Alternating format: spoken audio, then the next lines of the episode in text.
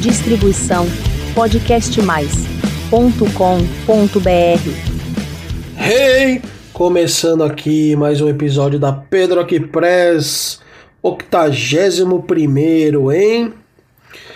Hoje não consegui gravar com o Mr. Mario Bortolotto, ele está com os compromissos dele. E eu estou às vésperas do meu aniversário, do evento que vai acontecer amanhã. Então estamos na correria. Daqui a pouco eu volto a falar sobre o, o evento dia 28 de maio. Hoje, pela primeira vez, vamos fazer uma parada diferente aqui na Pedrock Press.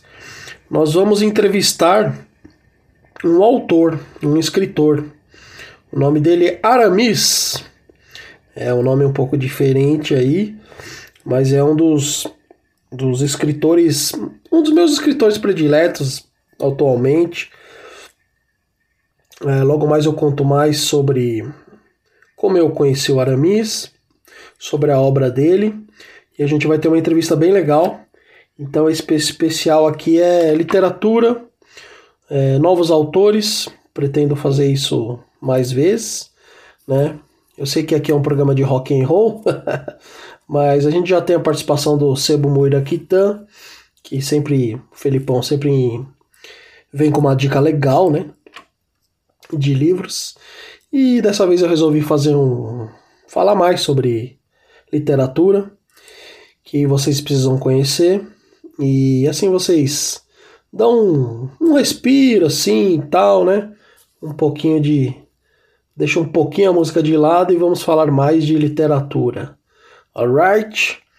Mas eu não vou deixar o tema clássico do programa, que são os aniversariantes da semana. Vocês acharam que eu ia esquecer? Não, não. Dia 27 de maio de 1966, o batera do Alice in Chains, o Sam Sean Kinney, grande batera. Se eu não me engano, acho que eles tiveram, ele tá desde a da primeira formação, desde o primeiro line-up da banda. Tocou no acústico, Alice in Chains, tá desde o começo. Dia 28 de maio de 1945, o grande John Fogerty, vocalista e guitarrista do Creedence Clearwater Revival. Também dia 28 de maio de 1958, o baixista do Ira, o Gaspa. Puta baixista, né? Também dia 28 de maio, só que de 1961, o vocalista do Fine Young Cannibals. O nome dele é Roland Gift. E dia 28 de maio de 1982, eu, Pedro Pellegrino, eu mesmo, faço aniversário. E amanhã, sábado, dia 28 de maio, nós vamos ter um grande evento na La Iglesia La Borreteria, Rua João Moura, 515, próximo ao metrô Oscar Freire teremos um festival com quatro bandas: Muqueta na Orelha, Válvera, Ossos Cruzados e Dry Dogs. E eu vou lançar meu terceiro livro. Durante a madrugada, um rock and roll é o nome do livro. Que eu falo sobre. são resenhas de shows. Que eu fui em vários shows ao longo da minha vida. Então vai lá, pessoal, tá 20 conto, baratinho, um quilo de alimento. O Mr. Mario Bortolotto, podcaster, dramaturgo, ator, ator, vocalista da banda Saco de Ratos, vai ser o DJ da festa, mas cheguem cedo que ele vai ficar das 18 às 20 e 30 só, porque o cachê dele é muito alto. e também dia 28 de maio, o baixista do Moqueta na Orelha. Então vocês vão lá, vocês podem dar parabéns para mim e para o para o Cris do Moqueta na orelha. E também olha como são essas coincidências da vida. Quando eu resolvi fazer esse programa, eu nem imaginava que eu iria fazer nessa data, né? E o Aramis, o escritor, também faz dia 28 de maio.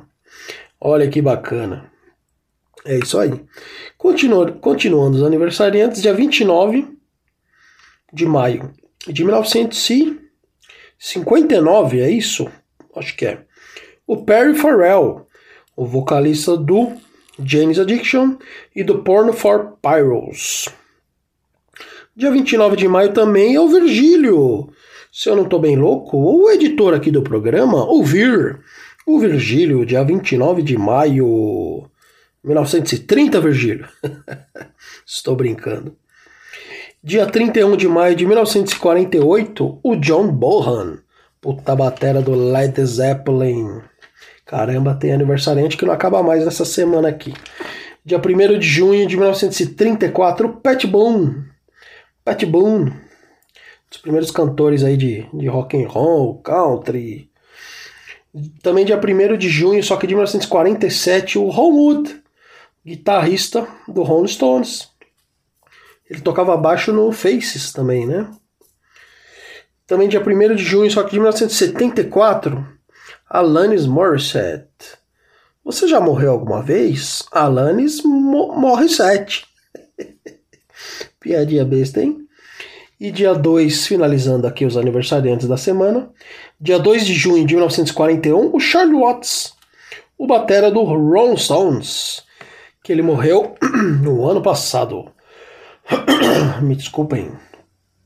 Bom, pessoal, eu quero falar que eu participei de um programa bem legal também, de um podcast chamado Rock Terapia eu fui lá divulgar o meu evento, o evento que vai acontecer amanhã, lançamento do livro. Eu fui divulgar o meu livro, o evento, foi muito legal. Procurem no YouTube Rock Terapia. Agradeço ao Léo, ao G, ao Valim, a banda Mojo Box, uma banda muito legal também. E foi muito bacana ter participado. Um abraço ao meu xará Pedro também, que ele faz o Metal Terapia. E Acho que é isso. Não estou esquecendo de alguém, muita gente para falar, mas acesse lá, tem muitos programas legais, rock terapia, metal terapia. Logo, logo o Bortoloto vai participar também, vamos agendar isso daí. O Muqueta já participou, o Muqueta na orelha. O Valvera vai participar logo mais. Acho que o Ossos Cruzados também. E é isso aí, pessoal. Vamos se ajudar, vamos unir aí os podcasts, é, que é muito bacana. Esse podcast Rock Terapia, ele fica no estúdio que eu e a Fran, a minha companheira de outro podcast aqui no podcast mais o Perfeitos Ferrados, que a gente tem outro podcast, a gente foi lá num podcast que é só sobre o Verdão, só sobre o palestra, que chama o Manto Sagrado. Muito bacana também. Procurem lá, Manto Sagrado, que é muito legal esse podcast. Bom, pessoal, eu acabei de voltar, na verdade, né, do é que esse programa vai ao ar sexta-feira, dia 27, mas eu acabei de voltar. É, eu participei dia 24 né, do, do Rock Terapia. Tomei uns whisky, tomei uns Malibu, mas agora são 4 horas da manhã, mas eu estou gravando aqui porque estou na correria. E vamos que vamos.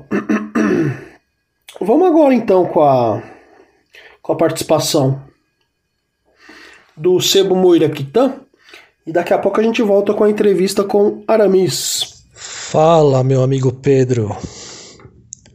Aí, todo mundo que tá ouvindo a Pedro Press, podcast mais bonito do, né, do streaming brasileiro aí.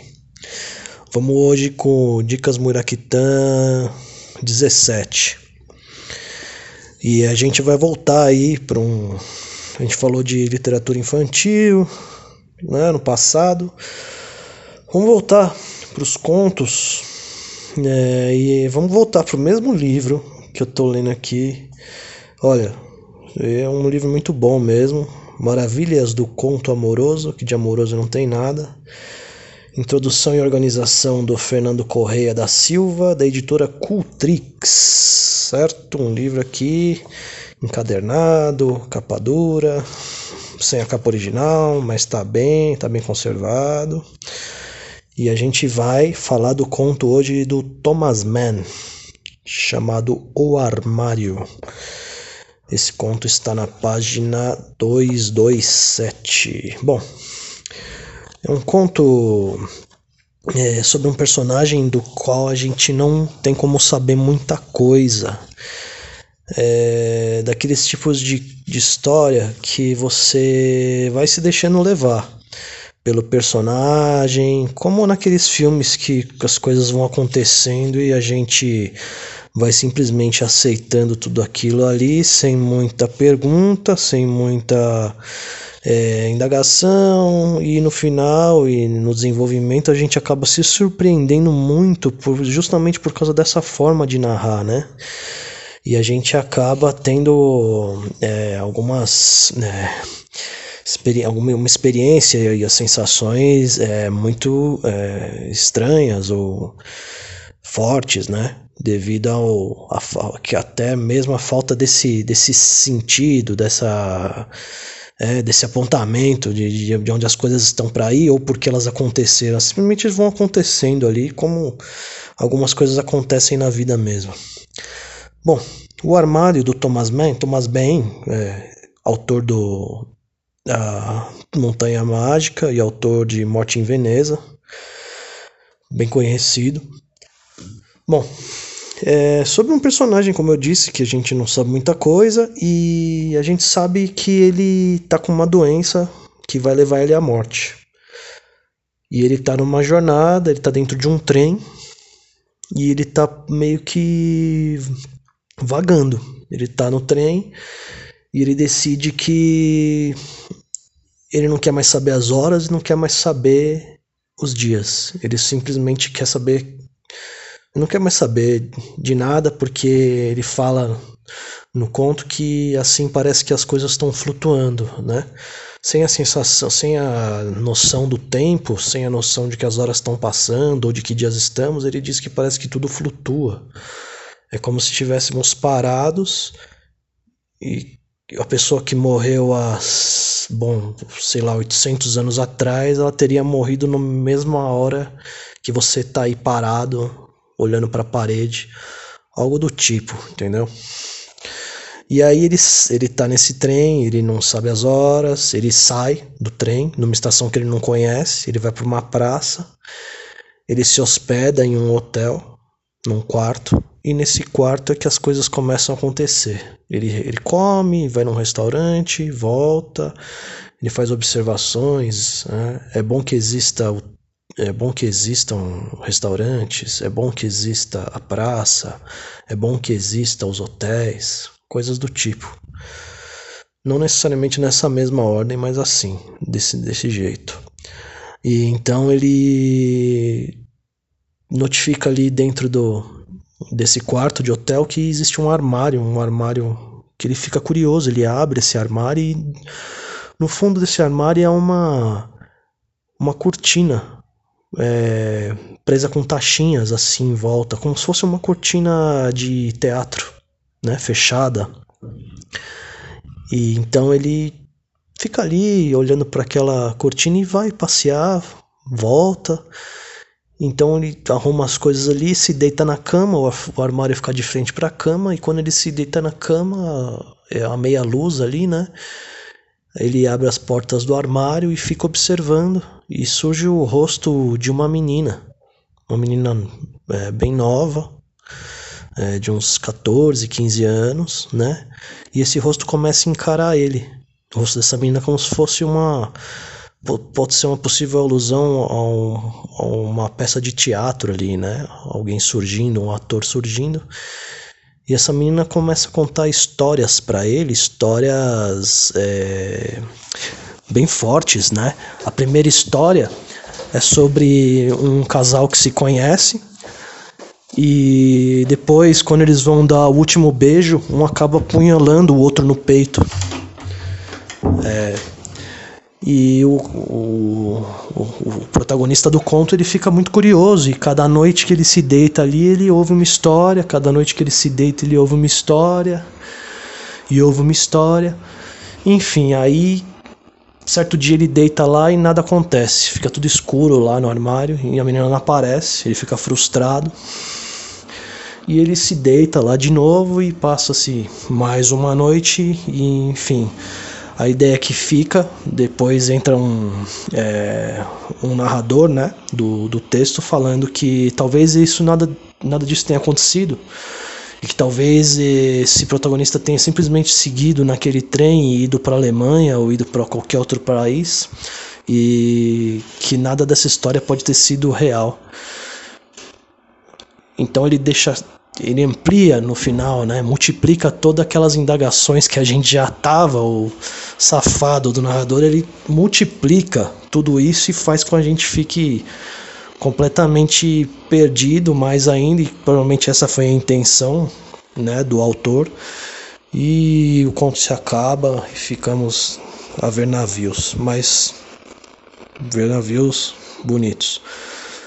E é isso, certo, gente? Obrigado, Pedro né? Obrigado pelo espaço novamente. Aqui foi o Dicas Muraquitã 17. Felipe, Instagram, arroba Por lá você acha os canais de venda. E até a próxima no Dicas 18. Nos vemos por aí, meus amigos. Valeu, Felipão. Obrigado pela sua participação e pela sua dica. Ah, eu quero também mandar um abraço pro, pro Rogério que ele tem um programa legal também na, na Antena Zero, né? É a principal web radio do Brasil. E o programa dele chama DNA Rock Brasil. Ele tem o DNA Rock Brasil e DNA Rock Paraná. Ele e a mulher dele. É muito bacana. Eles falaram do meu evento também. Valeu. E procurem lá que eles tocam sons bem legais, sons de bandas novas, independentes, underground. É muito foda. DNA Rock Brasil e DNA Rock Paraná. O Rogério falou que conhece, o Marião também, que o Marião, para quem não sabe, nasceu em Londrina, Londrina, Paraná. E e é isso aí. Eu vou já deixar minha dica também, antes de, de começar a entrevista com o Aramis. Bom, no episódio passado, quem escutou aí, o Marião meteu o pau nos tenistas tal, e eu gosto muito de tênis, né? Do esporte. e aí eu tô lendo a biografia da Maria Sharapova. Indico aí para vocês, da russa. Quem pensa que ela teve uma vida fácil, nananina não. Ela com 4, 6 anos de idade saiu da Rússia sem dinheiro nenhum. Ela e o pai com 700 dólares e foram tentar a sorte no tênis sem falar uma palavra em inglês. Foram tentar numa academia de tênis do Nick Bollettieri, um dos principais caras de tênis aí, professores de tênis, né? Academia do Nick Bollettieri. E é muito legal o livro da Maria Sharapova. Para quem não sabe, a o nome dela não é Maria, é Masha. Masha Sharapova, mas quando ela foi para os Estados Unidos, ela achou muito mais fácil se chamar Maria, porque ninguém ia conseguir falar Macha. Bom, pessoal, eu vou começar a falar sobre o Aramis. O doutor Aramis, falando em nome Macha, que é Maria, que é Maria, que não é Macha, o Aramis, o nome dele é Eliseu do Carmo Munhoz, mas decidiu assinar Aramis. Eu estou lendo aqui a biografia dele do livro Só as hienas matam sorrindo, que eu fui presenteado por ele. Coleção Burguês Assustado, da editora Hecatombe. Puta nome, né? E o nome da Aramis é Eliseu do Carmo Munhoz. É, já em seus primeiros escritos, foi finalista de dois prêmios tal. Eu acho que ele até fala na entrevista. E é isso aí, pessoal. Aramis eu conheci a obra dele quando eu fui fazer um, uma oficina de dramaturgia no cemitério de automóveis com o Marcos Gomes. E lá eu, eu aprendi a escrever para teatro, né? Aprendi, é, tô aprendendo ainda. Mas o Marcos Gomes é um puta professor. E lá eu conheci o Aramis, né? Ele é, os alunos que estavam lá, entre eles estava o Aramis. E lá eu já vi o diferencial do cara, porque a gente apresentava cenas, né, cenas curtas. É, a gente escrevia cenas curtas para serem apresentados no Terço em Cena, que é um projeto, era um projeto que era apresentado toda terça-feira, como o próprio nome diz. Cenas curtas, assim, de 10 minutos no máximo, 20 no máximo. E o Aramis se destacava já, e eu sempre brincava com ele, eu falava, meu, você é hors concurso, porque os textos dele muito forte, muito pesados, muito porrada, e o cara é foda, o cara é foda, e eu não vi a hora de, de ler a obra do cara. E eu devorei esse livro, Só as Hienas Matam Sorrindo. E, e é isso aí. Vamos agora então com a, com a pequena, rápida e boa entrevista que eu fiz com ele. E daqui a pouco a gente volta. Aramis, vamos começar com uma pergunta fácil. Por que escrever? E, e quando você começou a escrever? Opa, é. Bom. Vamos lá.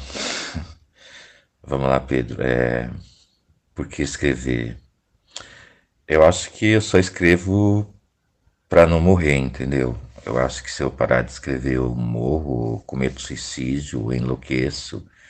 Então eu só escrevo por isso. Eu só escrevo para não morrer mesmo, para continuar vivo. É só por isso, não tem nenhum outro motivo para escrever. Aramis, fale um pouquinho sobre os seus livros e sobre o seu último livro.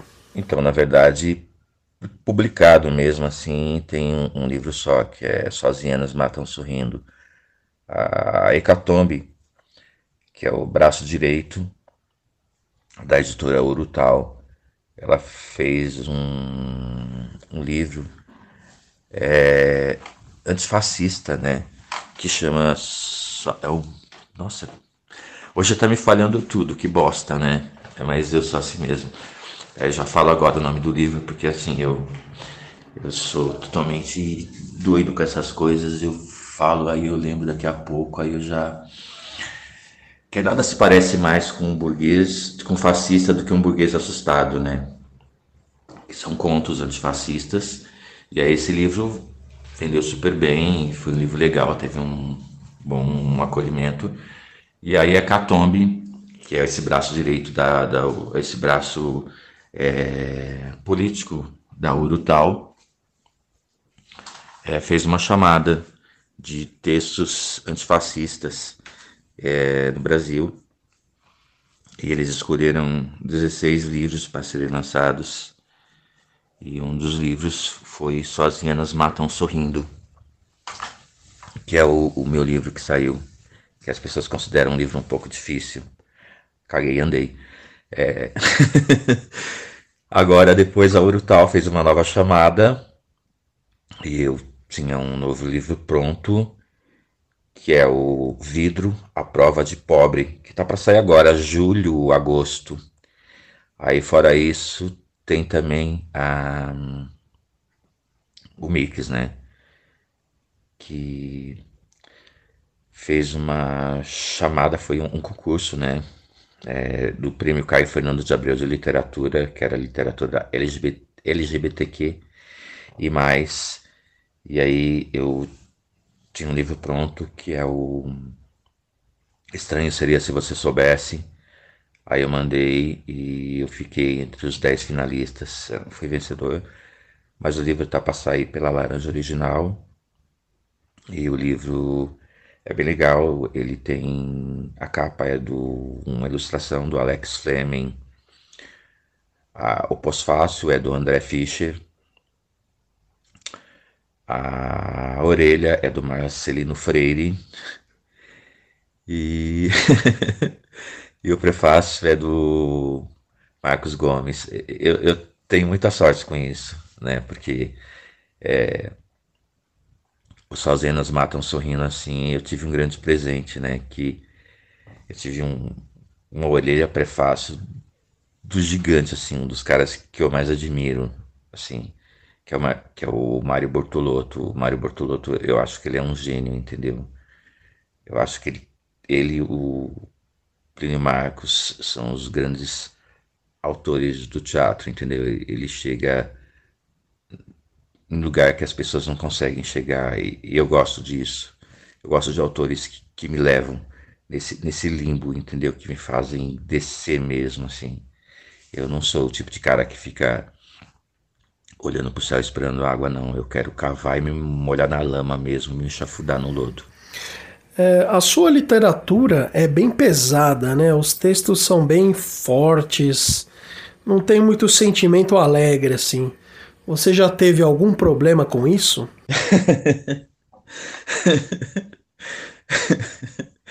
Eu acho tão engraçado quando, assim, tipo, alguém fala assim, tipo, você é pesado. É, e você sabe que fala muito, assim, né? Que a minha literatura é pesada. Porra, foda-se, tô nem aí. É, outro dia uma mulher leu e falou assim, nossa, mas isso é muito pesado, assim, isso não existe. Aí eu fiquei olhando assim pra cara e falei assim, pô, ah, mas o teu mundo de Alice também não existe, entendeu? Se fosse pra ser leve, eu não escrevia. É... Pensa bem, eu, pobre, é, assim, ó, começa já na a minha mãe. Minha mãe, ela é baiana, né? Preto com índio, ou seja, aquela criatura que foi dizimada, né? Eu, eu, eu nasci é, numa família assim, totalmente desestruturada, assim, é, um pai servente de pedreiro que via sendo mandado embora que nunca tinha trabalho, uma mãe que trabalhava, ela me levava, inclusive, pegava lixo no aterro, que era do Parque São Lucas, quando a gente chegou em São Paulo. Eu morava num cortiço, né? A gente lavava louça no tanque coletivo, lavava roupa no tanque coletivo e tomava banho de mangueira e às vezes no tanque coletivo, né? E eu cresci vendo essas coisas. Aí eu moro na extrema periferia da Zona Leste e conheço tudo que você possa imaginar em matéria de, de submundo. Aí eu sei exatamente como que é a vida. É, tenho vários amigos que morreram no mundo do crime. Eu vi muita gente ir, amigos que foram assassinados, amigos que foram presos, amigos que foram também assassinados pela polícia, que nem era do mundo do crime, só porque eram pobres, pretos e o caralho, entendeu? É, amigos gays que foram mortos, amigos travestis que foram espancadas. E aí as pessoas querem que eu escreva leve. Cara, eu não escrevo leve. Se for para escrever leve, puta, eu não pego nem a caneta. Minha caneta é pesada mesmo. A vida é pesada. É, o mundo é pesado. O, o Nelson Rodrigues ele tem uma frase muito legal, entendeu? Que ele fala assim que a gente precisa é, encher o palco de criaturas vis, entendeu? Que a plateia precisa se ver é, nessas criaturas, exatamente para matar é, tudo isso de ruim que tem dentro delas. né? Eu acho que a, a- função da arte é, é isso, é criar isso, é criar esse desconforto. Ah, meu, se for para ser arte confortável, porra,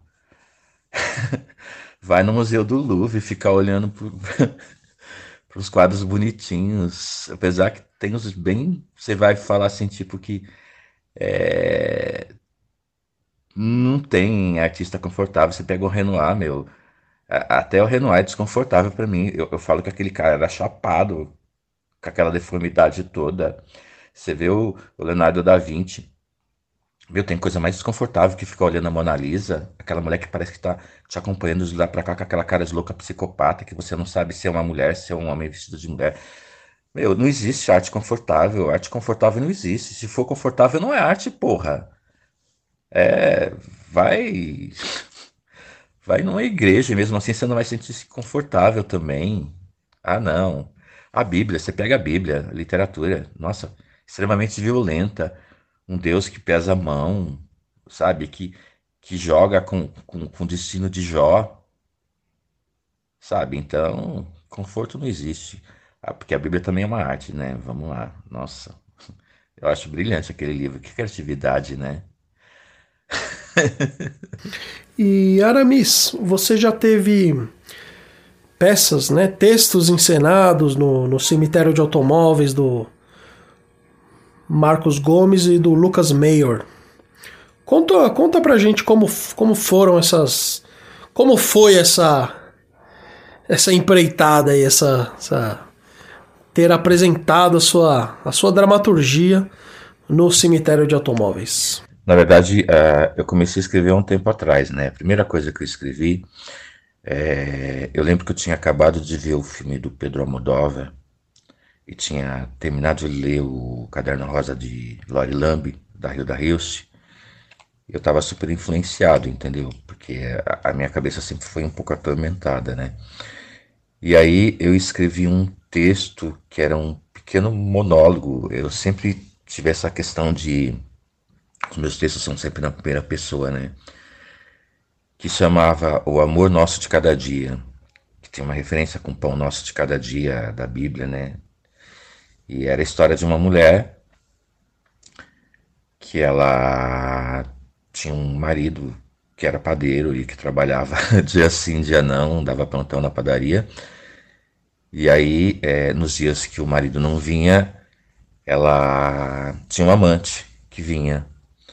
E nesse dia que o amante não vem, ela tem uma, uma relação diferente.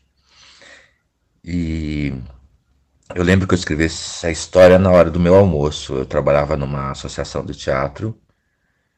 E aí o cara que era meu chefe, ele era trabalhava lá. E além de trabalhar lá também, ele era funcionário do INSS. Ele tinha mania de bisbilhotar as coisas alheias, né? E aí ele foi, mexeu na, na minha gaveta e achou esse conto que mais parecia um texto de teatro e aí ele ficou enfurecido, porque disse que eu usava o meu tempo para escrever coisas sujas. E foi inclusive agressivo. Nossa, eu lembro que ele pegou meu braço assim, tipo, de forma agressiva, agressão física, inclusive. Ele ficou extremamente revoltado com aquilo. E aí eu bloqueei. Eu não conseguia escrever mais nada, né? Até que um dia é, eu, eu, mostrei isso, eu contei isso para um, essa história para um amigo meu ele falou assim: Ah, queria dar uma coisa para você ler. E ele pegou um conto do Marcelino Freire que chamava Papai do Céu e falou assim: Ó, tem muito a ver com o que você escreve. Aí eu li a, aquele conto e eu fiquei assim: Nossa, é esse que eu queria fazer, é assim que eu queria escrever. Eu fiquei apaixonado pelo trabalho do Marcelino Freire que é uma das minhas maiores influências. E comecei a ler, ler, ler, ler, ler, né? Fiquei apaixonado. É um dos meus autores preferidos, né? Até que eu tive coragem e escrevi os meus primeiros textos teatrais, é, um que chama Escapamento, que ficou em cartaz na, na Praça Roosevelt, no, no teatro um teatro lá, não lembro o nome agora. E na sequência eu escrevi um texto chamado Ribanceira, que ficou no Teatro de Arena Eugênio Kuznet. E, e, e, aí eu quis estudar técnicas sobre escrever, aí eu fui é, procurar o cemitério de automóveis, mas assim, eu não tinha achado minha voz ainda, eu estava extremamente cru. É isso. E também depois eu acabei indo fazer um curso, uma oficina com o Marcelino Freire. Bom, essa é parte da história. Então, logo que eu fui é, fazer curso de dramaturgia no cemitério de automóveis com o Lucas Maior e o Marcos Gomes, é, eu era um peixe fora d'água, entendeu? Porque eu tinha escrito dois textos, mas assim, é, eu não sei se eu tinha encontrado minha voz ainda, né? Eram dois textos, dois textos totalmente desconfortáveis, eram pesados mesmo assim. E eu era cru, sabe assim, tipo aquele cavalo que ninguém aposta nele. E já, e assim, acho que eu dei sorte um pouquinho. Porque assim, porque eu cheguei e já me apaixonei pelos dois, entendeu? Eu achei os dois maravilhosos, assim. Lucas, assim, é de uma inteligência fora de comum, entendeu? Um menino assim lindo, lindo de, de tudo, assim. É uma inteligência, um, uma delicadeza de lidar com o outro, né? É, é apaixonante, apaixonante. Fica apaixonado, né? E o Marcos, nossa, pelo amor de Deus, eu falo que o Marcos é assim, que eu escrevo sempre pensando como que o texto vai ficar na voz dele. Eu acho que ele é o meu ator preferido também, além de ser um puta dramaturgo, um puta incentivador, um puta professor. Eu sou fã, e foda-se. E aí eu escrevi já uma cena que chamava Bandeco, E eu acho que eles gostaram, porque assim, eles escolheram sempre uma cena para ser feita no projeto, né? De, de, de, textos curtos. E a minha cena foi escolhida. E aí, como se não bastasse, eles trouxeram o Francés Araújo, cara, que é um cara que eu admiro pra caralho, que já passou pelo Gesselcio, e que eu fiz o Teatro Selvagem com o Francés Araújo. Cara, e foi assim, eu me senti presenteado, né? E depois eu fiz outras coisas lá também. Eu fiz uma cena Justiça, escrevi uma cena Justiça, que foi muito legal. Que aí foi um presente do caralho. Porque, porra, meu, é, o Marcos Gomes é, fez a minha cena, cara. E o Marcos Gomes é brilhante. Ele fez de uma forma que eu nunca imaginei. Que voz. Maravilhoso. Gratidão. Pô, Aramis, muito obrigado pela entrevista. Você é um dos autores mais originais dos últimos tempos aí. Deixa sua, suas redes sociais e como as pessoas podem fazer para comprar seus livros. Muito obrigado. Ah, eu acho, eu acho legal, eu me sinto lisonjeado, assim, tipo, falar que eu sou um dos autores legais da nova geração. Na verdade, acho que eu sou um autor incômodo mesmo. Mas é isso, valeu. E eu não sou muito ligado em rede social, não. É, eu sou totalmente desantenado. Eu nem tenho computador em casa, né? É, eu não tenho Facebook, eu só tenho Instagram. Que é Aramis com Y e Z no final. Duas vezes, Aramis, Aramis, né? Com Y e Z. E e é isso. Quem quiser seguir, segue lá e eu falo de livros que eu leio, de filmes que eu, que eu vejo e posto umas fotos, fotos sensualizando. Tô brincando. E também coloco muita foto do meu gato, que é o Tico, que foi um bichinho que foi abandonado. E de comida. Porra, eu sou louco por comida, né? Baiano pobre gosta de comida, que nem eu, assim. e Bom, para comprar o livro, é, eu tenho o Sozinhas Matam Sorrindo, que foi o que já saiu, e o que vai sair eu vou ter também. E fora isso, tem o site da Urutal, né? urutal.com.br, editora urutal.com.br, que é uma editora maravilhosa e que tem muita coisa boa. Nossa, é editora do coração. Assim, eu sou muito grato a essa editora por ter me acolhido por me manter no catálogo dela. Já estou saindo com esse segundo livro e com certeza vou querer um terceiro, um quarto. Eu, por mim, eu quero ficar, ficar lá para sempre. tô meio rouco. Mas beleza, rolou. Obrigado, Pedro. É nóis. Você é parceiro pra caralho. Ô, oh, valeu, Aramis. Obrigado aí pela entrevista. Foi muito legal. E eu quero ler aqui a orelha do Mário Bortolotto, que ele até comentou aí na, na entrevista. Que eu acho uma puta legal também pra caramba.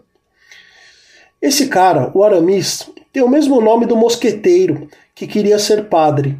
Aquele lá, do Alexandre Dumas. Só que esse aqui tem um Y no lugar do I e um Z no lugar do S. E deve ter também uns parafusos trocados. Sabe como é? Esse aqui não leva o menor jeito para padre, não. Ele toca o terror na moral e não parece ter vindo ao mundo para conceder perdão para nenhum vacilão. O cara tem muito sangue nos olhos. Ele escreve uns bagulho irado que faz a gente miolar nos tormentos que os personagens deles, dele estão passando. E eu fiquei achando depois que eu li o livro que bem que a literatura brasileira está precisando de um maluco que escreve assim, uns papo reto, falando tudo na bucha, chutando balde e o rabo do diabo se ele se meter a besta, a besta de cruzar o caminho. Saquei também uns ecos de André Santana, uma ginga de Roberto Drummond, misturado com Douglas Diegues e uma colherada de Nelson Rodrigues. Mas é tudo na originalidade de, da escrita, que não poupa ninguém da metralhadora giratória, que nunca escorrega da mão dele e vai só deitando tudo quanto é maluco que ele resolve espinafrar. E aí sobra para juíza, para meganha, para repositor de supermercado, pra motora de busão. O maluco não perdoa nem porta eletrônica de agência bancária. Sobra raiva pro presidente, até pra rainha, se aqui fosse a Inglaterra e tivesse uma desfilando safada, tirando chinfra numa limusine. Sobra até pra Deus, compadre. E são uns texto oral pra cacete, uns diálogo febril prontos pra um ator fodão sair falando, deixando a plateia colada nos assentos suando frio. E é tudo sargentão, mesmo que aqui e ali eles jogam verniz em algum personagem que escuta Myler, mas no geral mesmo é só porrada nesse livro cheio de raiva genuína e desconforto. Cuida só, o Aramis, que não é, não é o mosqueteiro do, do Mas, joga a merda toda no ventilador, como se estivesse escrevendo um roteiro sinistro de um reality do inferno. Então vou, vou bater a real para vocês, ok? Isso aqui é escrita pesadelo para quem tiver disposto a aguentar o tranco. Se tu jogar nesse time, cola na banca que o mano vai te entregar o produto que você estava esperando. Caso contrário, é melhor ficar longe. O Aramis não vai te deixar feliz. Mário Bortolotto. É isso aí, pessoal. Procurem o livro dele, comprem, que o cara é foda, velho. Eu vou ler um pouquinho assim do, do primeiro curto aqui também. Primeiro curta não, primeiro conto. Justiça. Sabe o Terêncio? Aquele do narigão que dizia que era descendente de turco? Três semanas na rua e já morreu. Parece que foi fazer um sequestro e a polícia matou. Nunca me enganou aquele pilantra. Veio com aquele papinho que só fazia tráfico e que era coisa pouca. Que foi forjado. Forjado caralho. Nunca me enganou. O olho dele não tinha brilho, era opaco. Sempre soube que era do crime. Enganava uns e outros, mas eu não. Só de olhar essas desovas eu já adivinho a história. Meu olho tá treinado. Olha, os sete boias, fiquei com dó quando chegou. Cara de mendigo sofrido, fala mansa, cara de coitadinho. Mas o B.O. é feio. Espancou a mãe do filho dele quando ela estava grávida. Isso é lixo, pereba. Porra, tenho raiva de olhar pra cara desse vagabundo. Fico imaginando a avó fatiada sendo enterrada aos pedaços no quintal da própria casa. Matou e fatiou a coitada, porque não deu dinheiro para ele usar droga. Vai morrer quando sair. Cada um que sai e morre é um mal a menos, um vagabundo a menos.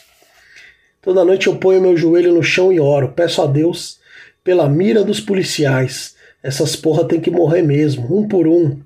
é isso aí. Isso aqui foi um trechinho do conto Justiça do Aramis. Só, só as hienas matam sorrindo. Procurem aí. Editora Hecatombe.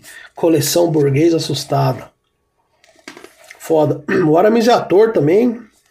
Então, não se surpreenda se algum um belo dia vocês o encontrarem fazendo uma peça, um, um filme, um curta. Que Aramis é foda. É isso aí, pessoal. Muito obrigado. Valeu por mais um episódio. Continue acompanhando. Quem puder, apareçam. Apareçam lá. Apareça no La Iglesia, no Pedro Fest, que vai ser muito bacana. E até até mais. Valeu. Distribuição podcastmais.com.br